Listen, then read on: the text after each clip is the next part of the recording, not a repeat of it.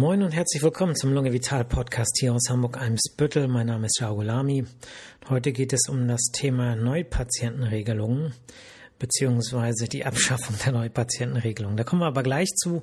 Vor ein paar Takte zum Urlaub. Ich hoffe, dass ihr auch einen schönen Urlaub gehabt habt oder noch haben werdet, je nachdem, in welchem äh, Bundesland ihr wohnt.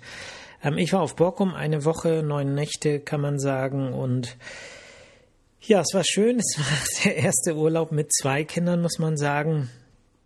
Das ähm, hat natürlich dazu geführt, dass, ja, sprechen wir es mal ehrlich aus, ne? seltener abschalten, äh, weniger Schlaf, und, aber trotzdem äh, schön gewesen. Äh, Borkum ist ja für mich äh, quasi mein zweites Zuhause am Nordsee, am Strand. Äh, klar, wir hatten jetzt nicht Wetter, wie man das in der Karibik hat. Ähm, aber es hat gereicht, um häufig am Strand zu sein, am Strand zu chillen äh, und ähm, ja, sozusagen auch die Sonne zu genießen. Ich bin auch braun geworden. Äh, gutes Essen haben wir uns gegönnt und im Urlaub ist es ja einfach so, äh, da gelten für mich äh, keine ähm, Essensregeln. Ich bin ja sonst sehr äh, bewusst, was Ernährung und äh, das alles angeht.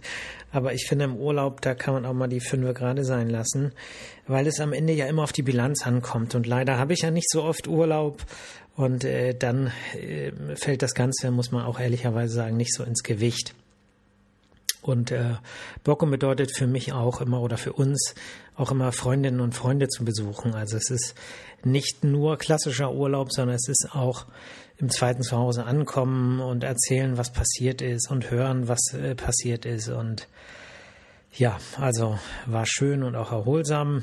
Das war äh, bis Sonntag. Sonntag sind wir zurückgekommen und diese Woche war ich eigentlich inklusive heute jeden Tag in der Praxis, habe viel aufgearbeitet, was vorher liegen geblieben ist und ähm, habe aber deutlich weniger gearbeitet, weil ich ja keine Sprechstunden abgehalten habe.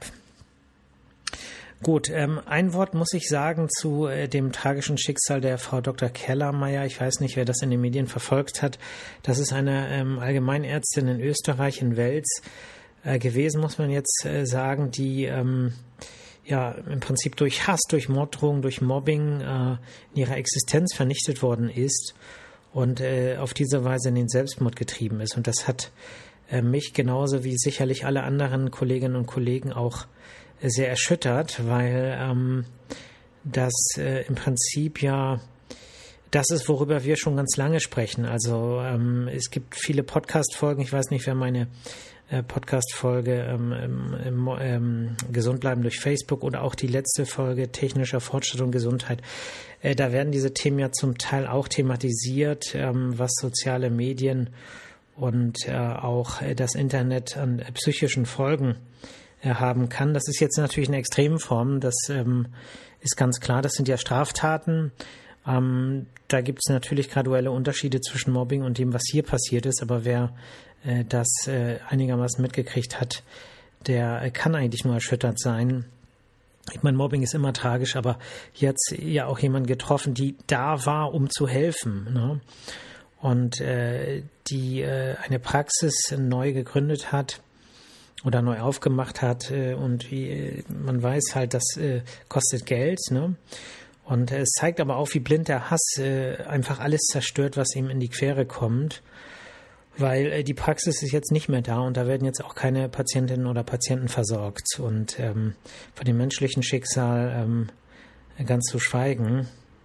Und ähm, ja, man kann nur wünschen, dass sie jetzt in Frieden ruht und die Gesellschaft daraus lernt, einmal was Hass im Internet bedeuten kann, was es auch bedeuten kann, wenn man nichts dagegen tut, weil äh, die Kollegin ja ähm, auch Hilfe gesucht hat. Also sie hat sich an die Polizei gewendet, sie hat sich an äh, die Ärztekammer gewendet und äh, es ist nicht möglich gewesen, äh, das irgendwie abzustellen und Anzeigen sind nicht verfolgt worden und so weiter.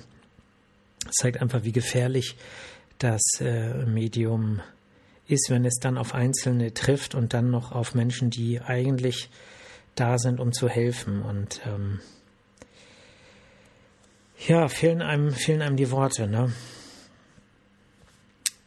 Ja.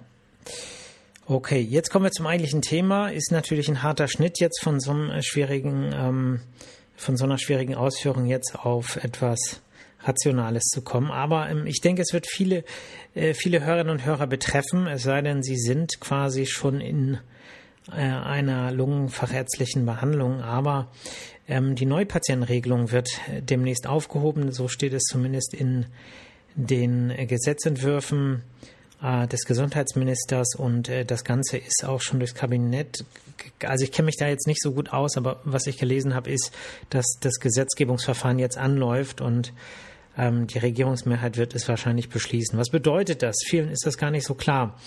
Ähm, vielleicht als Vorgeschichte vom 1.9.2019 an waren alle Leistungen für Neupatientinnen oder Neupatienten in einem ersten Behandlungsfall, also in einem Quartal, extra budgetär bezahlt. Das bedeutet, das, was erbracht wurde, wurde auch bezahlt. So, es klingt jetzt erstmal ähm, selbstverständlich, aber das ist es nicht und das war es auch damals nicht.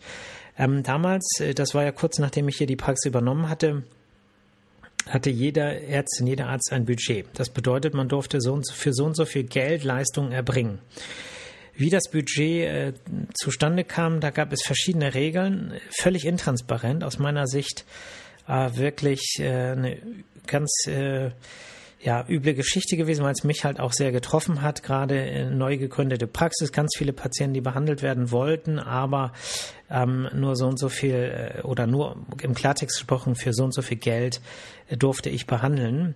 Und alles, was ich mehr behandelt habe, und das war natürlich mehr, weil man ja die Sprechzeiten auch ähm, eingehalten hat, äh, wurde dann einfach nicht bezahlt. Also ähm, ja, was soll man dazu sagen? Ne? So, und äh, dann gab es plötzlich diese Neupatientenregelung. Das, das hieß, äh, unabhängig von dem, was man so kriegt, wenn man neue Patienten behandelt, dann bekommt man das auch tatsächlich bezahlt. Und zwar komplett. Unabhängig davon, wie das Budget aussieht oder wie voll das ist. Ich hatte jetzt leider das Pech, dass es die zusätzliche Regel gab, dass das erst für Ärztinnen und Ärzte geht, die schon, gilt, die schon zwei Jahre eine Praxis geführt haben. So. Das war aber bei mir nicht der Fall. Das bedeutet, ich habe von dieser Neupatientenregelung äh, erst äh, im, ja, sozusagen ab, ähm, jetzt muss ich rechnen, April, Mai, Juni, ab Juli 2021 profitiert. So. Äh, nee, Quatsch. Doch, äh, April, nee, ab Mai, Entschuldigung. Ja, Moment, jetzt muss ich mal rechnen. Januar, Februar, März. Nee, ab April, Entschuldigung. Ab April 21 habe ich, da mal meine zwei Jahre rum. Und äh, dann galt diese Regel auch für mich. So, und äh, wie ich jetzt darauf komme, die Podcast-Folge über das Thema zu bringen, ist eben, dass diese Regel jetzt abgeschafft wurde. Oder abgeschafft werden wird, voraussichtlich. Äh, das bedeutet, dass Neupatientinnen und Patienten keinen Vorrang mehr haben. Ähm, was meine ich mit Vorrang? Ähm, man muss ganz klar sagen, als Arztpraxis ist man auch ein Wirtschaftsunternehmen. So, was bedeutet, man hat Angestellte, man hat Ausgaben, man hat Verbindlichkeiten und es muss auch Geld reinkommen. So, ist einfach so. Ne? Das ähm, ist gehört auch mit zum freien Ärzteberuf äh, dazu. So und wenn man jetzt überlegt, man hat eine Patientin oder einen Patienten, für den man 71 Prozent der Leistung bezahlt bekommt und man hat eine Patientin oder einen Patienten, für die man 100 Prozent der Leistung bezahlt bekommt. So, wie würdet ihr entscheiden? Äh, wie würdet ihr das steuern zum Beispiel? Ihr habt so und so viele Termine am Tag Zeit und äh, jetzt müsst ihr entscheiden, wie viele äh, gebe ich sozusagen für Neupatienten äh, zur Verfügung und wie viele gebe ich für ähm, bekannte Patienten zur Verfügung. Was spricht für Neupatienten oder was sprach oder spricht noch, noch gilt diese Regel ja für Neupatienten, man kriegt 100 Prozent bezahlt. So. Äh, aber Neupatienten heißt auch neues Kennenlernen, äh, längere Gespräche, gründlichere Untersuchungen. Ähm, es wird sozusagen auch in der Regel mehr untersucht.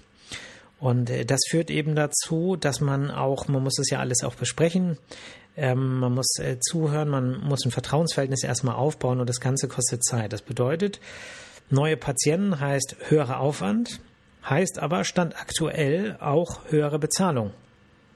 So, und das ist jetzt, ähm, wenn diese Regelung wegfällt, was demnächst der Fall sein wird, äh, ist das eben nicht mehr so. Das bedeutet, höherer Aufwand ja, vielleicht auch noch mehr Untersuchung, weil man natürlich äh, das äh, Ganze auch medizinisch, also vorwiegend medizinisch äh, entscheidet, ähm, ob da jetzt äh, die eine oder andere Untersuchung nötig ist. Aber man weiß natürlich auch, dass äh, diese Untersuchungen nicht ähm, oder schlechter bezahlt werden. So. Und ähm, jetzt überlegt sich natürlich jede niedergelassene Praxis, okay, wie geht sie jetzt damit um? Ähm, es ist so, dass seit dem 01.01.21 nicht mehr diese Budgetregel in der alten Form, wie ich sie eben äh, ausgeführt habe, gilt, wo ähm, man äh, praktisch eine feste Summe hat, sondern jetzt ist es so, dass man eine Garantie, eine garantierte Auszahlungsquote bekommt. So, die ist sicher. Und ähm, wenn dann noch mehr Geld im Topf ist, platt gesprochen, dann äh, bekommt man eventuell auch mehr. Aber das ist auch häufig der Fall, muss man sagen. So, und diese Garantiequoten betragen zum Beispiel bei äh, niedergelassenen Hausärztinnen oder Hausärzten 71 Prozent. Äh, bei Fachinternisten, wie ich einer bin, als Lungenfacharzt, ähm, 79 Prozent. So, was bedeutet, 79 Prozent der Leistung, die ich erbringe, kriege ich tatsächlich. Und das gilt für bisher für Wiederkomma und gilt ja dann, wenn die Re Neuregelung vor, ähm, äh, sozusagen aufgehoben ist, gilt es eben auch für, äh, für Neupatienten.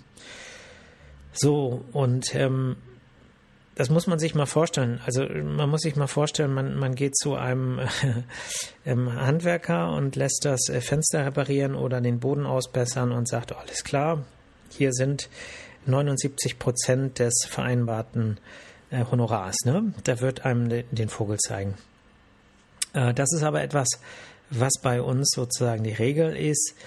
Äh, jetzt muss man dazu sagen, ne, man muss ja gerechte bewerten auch, ähm, durch die Anzahl an Patientinnen und Patienten ist es, denke ich, äh, trotzdem so, dass man als niedergelassene Ärztin oder Arzt nicht am Hungertuch nagt. Ne? Also es geht jetzt hier nicht um Existenz, äh, jedenfalls äh, in den meisten Facharztpraxen sicherlich nicht. Da muss man auch so ehrlich sein, das so auszusprechen.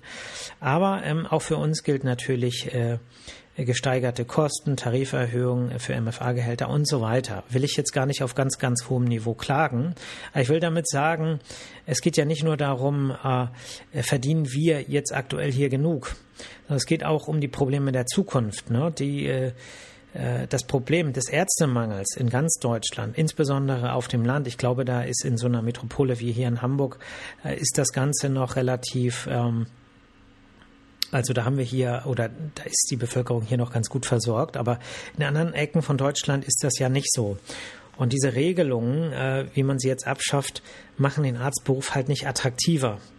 Und äh, das ist auch so ein Punkt, wo man eben auch was man berücksichtigen muss. Ne? Man kann natürlich sagen, hier kann man sparen und da kann man dieses und jenes, äh, aber andere Probleme verschärft man damit und diese Probleme kommen geballt. Ne? Also man muss sich nur die Altersstruktur äh, der ähm, Ärztinnen und Ärzte in Deutschland angucken und dann weiß man eigentlich schon, äh, wie das hier in zehn Jahren ähm, sozusagen wahrscheinlich aussehen wird. Ne? Kann man sich ungefähr schon vorstellen. Gut, was bedeutet das also, wenn die neue äh, Patientenregelung äh, abgeschafft, abgeschafft äh, wird? Im Prinzip weniger Termine, weil jede Arztpraxis sich jetzt natürlich überlegt, okay, so und so viele Neupatienten habe ich, so und so viel Zeit habe ich, aber vielleicht könnte ich für einen Neupatienten, einen Neupatienten zwei Kontrollpatienten sozusagen mir angucken in der gleichen Zeit würde es also schaffen, zwei Asthmatikerinnen und Asthmatiker, die ich schon kenne, zum Beispiel wieder einzubestellen. Und ähm, das äh, ist wahrscheinlich wirtschaftlich äh, dann klüger, je nachdem. Und das führt aber dazu, dass natürlich pro Arzt, pro Ärztin, pro Praxis weniger Patienten äh, neu aufgenommen werden können. Es ist ja jetzt schon so, dass in E-Mails immer angefragt wird, nehmen Sie noch neue Patienten auf. Das war am Anfang, als ich die Praxis übernommen hatte, habe ich die Frage gar nicht verstanden, muss man sagen. Aber ähm, es gibt eben viele Fachärztpraxen auch äh, der Lungenheilkunde, die sind quasi schon gesättigt. Und äh, da ist sozusagen, da gibt es einen riesigen Stamm an Wiederkommern, die, äh, die den Kalender sozusagen befüllen. Und für neue Patienten ist da im Prinzip gar kein Platz mehr, weil es die Abläufe schwieriger macht. Und ähm, das ist das, was sich jetzt eben wahrscheinlich äh, zusätzlich verschärfen wird. Ich will nicht den Teufel an die Wand malen, aber ähm, klar muss man auch darauf hinweisen, äh, was äh, daraus resultieren kommen äh, kann und was dann letztlich auch bei den Patientinnen oder Patienten ankommt. Kurzen Schluck trinken.